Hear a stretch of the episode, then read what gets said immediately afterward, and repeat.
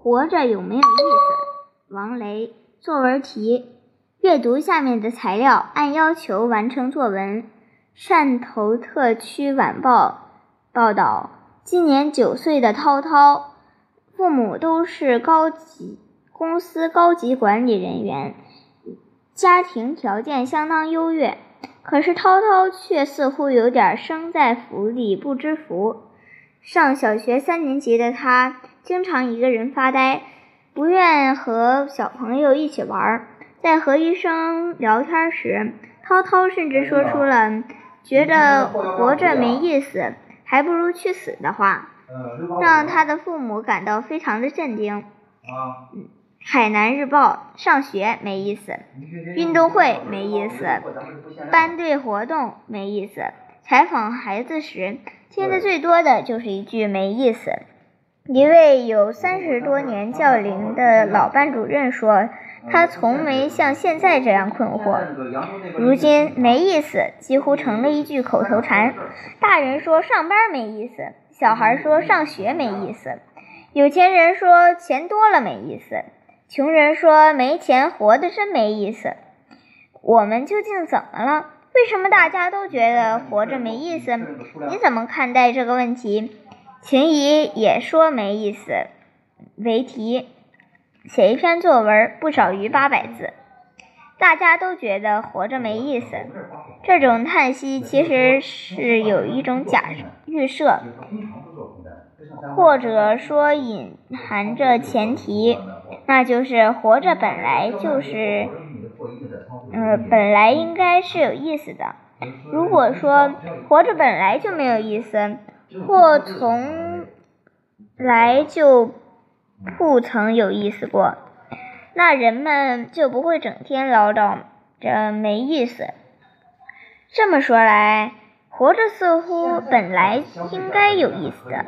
这个意思是什么呢？它是怎么来着的呢？或者说，究竟是谁赋予？我们先来看这几句话。尼采：人生本没有意义。而我们却要以酒神的精神赋予它意义，这是人类最伟大之处。胡适，人生本没有意义，你要能给它什么意义，它就有什么意义。毕淑敏，人生本没有意义，每个人必须为自己的人生确定意义。从这些话可以概括出两点。一，人生本没有意义。二是人赋予它意义。我们先来看第一点，人生本来没有意义。记住这一点非常重要。大家想，大家想想，我们莫名其妙就来到了市场，也没有人征求过我们的意见。更奇怪的是，过个几十年又突然消失了，消失的无影无踪。这到底算哪门子事儿？你说这个事，它能有什么意义吗？长期以来，我们总是错误的认为人生本来就是有意义的。我们从小就被要求树立远大志向。长大要当科学家、当解放军什、当宇航员什么的，要求背诵。人的一生应当这样度过：写作文要记一件有意义的事儿。好不容易盼到节假日，还还必须过一个有意义的假期。现在我要告诉大家。这是一个弥天大谎。人生原本是没有意义的。我们从小被灌输的所谓人生意义，是有人趁我们年幼无知强加到我们头上的。我们再来看第二点：意义是人自己赋予的。因为人生本来没有意义，所以人就要赋予它意义。人是追求意义的动物，人无法忍受没有意义的人生。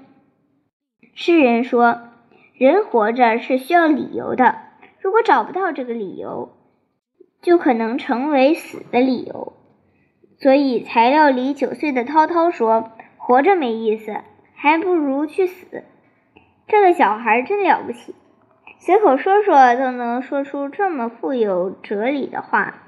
如果把他的话翻译成苏格拉底的语言，就是未经审视的人生是不值得过的。翻译成荷荷尔德林的诗句，就是人失意的栖栖居在大地上。现在我们知道，人生本没有意义，是人赋予它意义。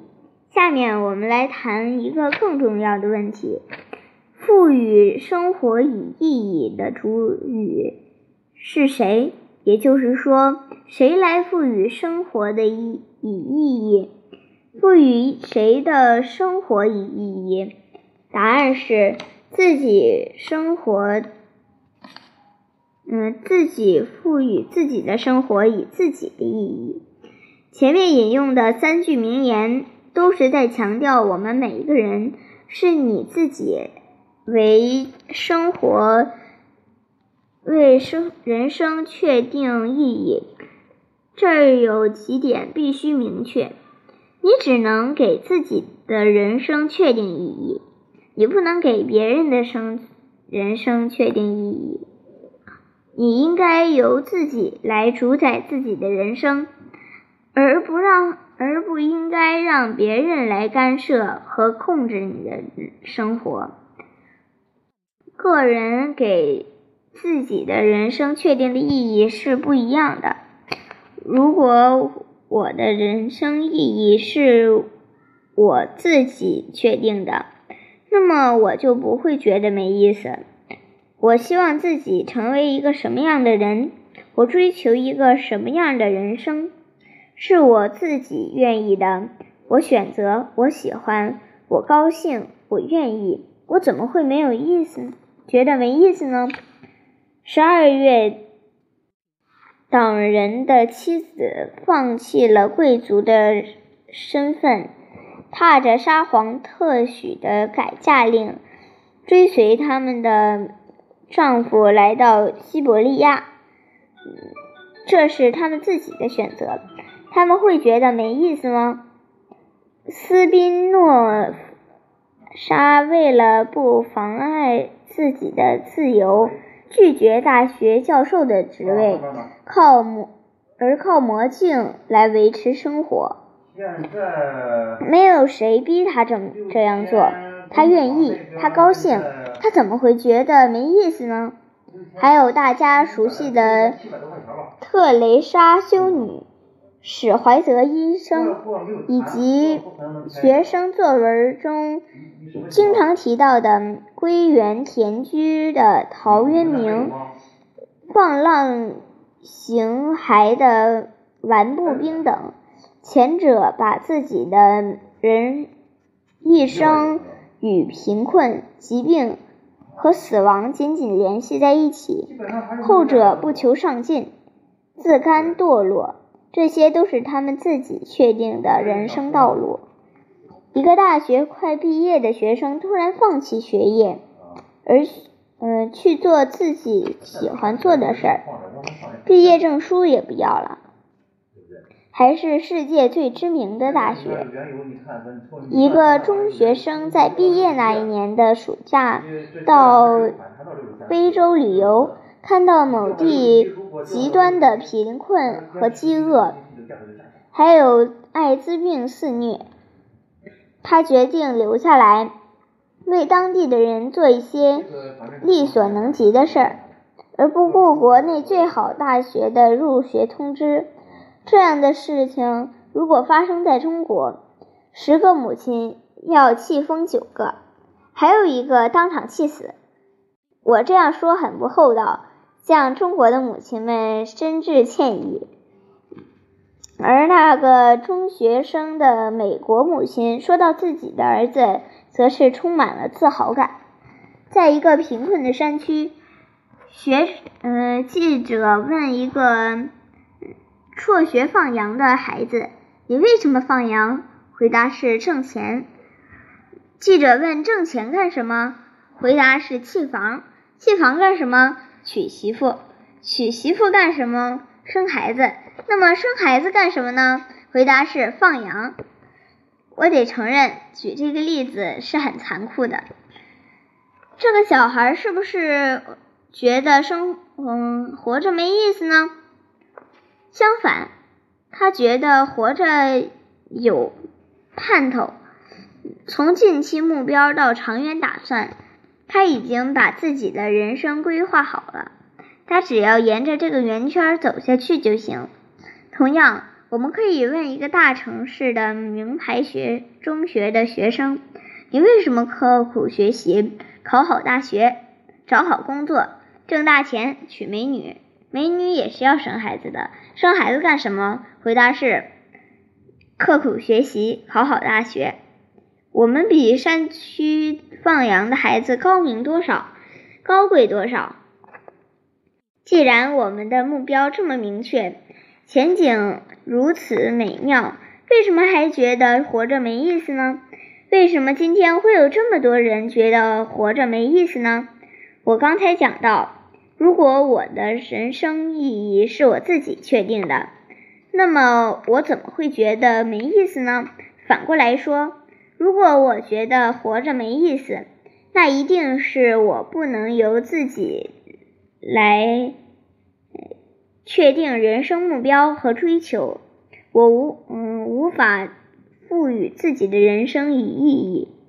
一个人不能自主地安排自己的生活，不能根据自己的兴趣爱好来选择自己的人生道路，不能做自己最感兴趣的事儿、最愿意做的事儿，不能按照自己的理理解和需求赋予自己人生以意义。那一定是非常悲哀的事情。还有什么可意思可以言呢？什还有什么意思可言呢？今天这么多人觉得没意思，理由当然很多很复杂，但最原本的，但最根本的原因，或者说最大的秘密，正是不能真正按照自己的意愿去做。学习应该是很有意思的事情，人有天生的求知的欲望。从上面的材料来看，孩子说上学没意思，运动会、班级活动、班队活动没意思，那一定是没有考虑到学生的兴趣和爱好，违背了他们的意愿，无视学生的潜力、创造性和个性的发挥和发展。如果工作不能发挥自己的潜能，不能实现自我价值，而是被动的、机械的、枯燥的、日复一日的重复劳动，这种劳动不能带来给自己身心的满足和创造的愉悦，而仅仅是挣钱谋生的手段，上班怎么可能有意思？如果钱只能用来饲养自己的身体，满足自己各种物质的欲望，最后必然导致厌倦。钱本身不能产生意义。前面讲过，人的人是求生意义的动物，人是追寻求诗意的动物。只有在诗意的状态下。人才能出场，才被照亮。当我们说生活毫无诗意时，我们事实上是对生活提出了诗意的要求。当我们感到活着没意思时，恰恰是诗意在渴求和在压迫着我们，因为我们的本性是诗意的。有人说：“你讲的不对。”大人拼命工作挣钱，小孩刻苦学习考好大学，这些都是他们自己的选择，是他们自己愿意干的事情。为什么他们还会觉得没意思呢？我想提醒大家思考：这些真的都是他们自己的选择吗？真的都是他们愿意干的事情吗？进一步讲，我们真的知道自己想要什么吗？我们知道自己真正想要的是什么吗？大多时候，我们其实并不知道，我们只是好像知道，我们只是装着知道。今天。有多少人来得及反思自己的行为，反思自己的愿望和真心的需求呢？我们还有三年的时间，我们还有两年的时间，我们还有一年的时间，我们只有一百天的时间了，我们只剩下六十天的时间了。现在只有二十多天了，据说这二十天可以用来拼搏自己的一生，无处不在的压力。逼着我们向前奔跑，据说还要领跑。别说你不知道，这可是每逢做每逢考试都要在各地上演的先进文化哦，文化秀哦。如今的我们在这样的一种背景下，还故作高深的想要活得有意义，你觉得这不是一个遥不可及的？梦吗？评点，人活着有没有意思？这是个无聊的牢骚，也是每一个人都该深思的哲学命题。文章首先确定了两个逻辑前提：一是生活本来，嗯，一是人生本来没有意义；二是只有自己给自己。的人生赋予意义，人生才是有意义的。换句话说，只有人生的选择是由我们自己做出的，活着才是有意思的。有了这个前前提，活着没意思的原因就很明朗了。一，在成长的过程中，我们被灌输了许多人生意义，这个意义并不是我们自己确立的。它与我们的人生存在冲突，意义的错乱将导致我们迷茫。二，人活生活并不由自己主主宰，选择非并非由自己做出，我们只不过扮演了别人希望我们扮演的角色。角色的错位导致我们的失落、迷茫与失落。导致了我们对人生的虚无感和无力感，于是就没有意思了。现代人忙忙碌碌，东奔西走，追逐不停。要是有时间静下来心来思考一下这些问题，也许人生就不会那么迷茫和失落了。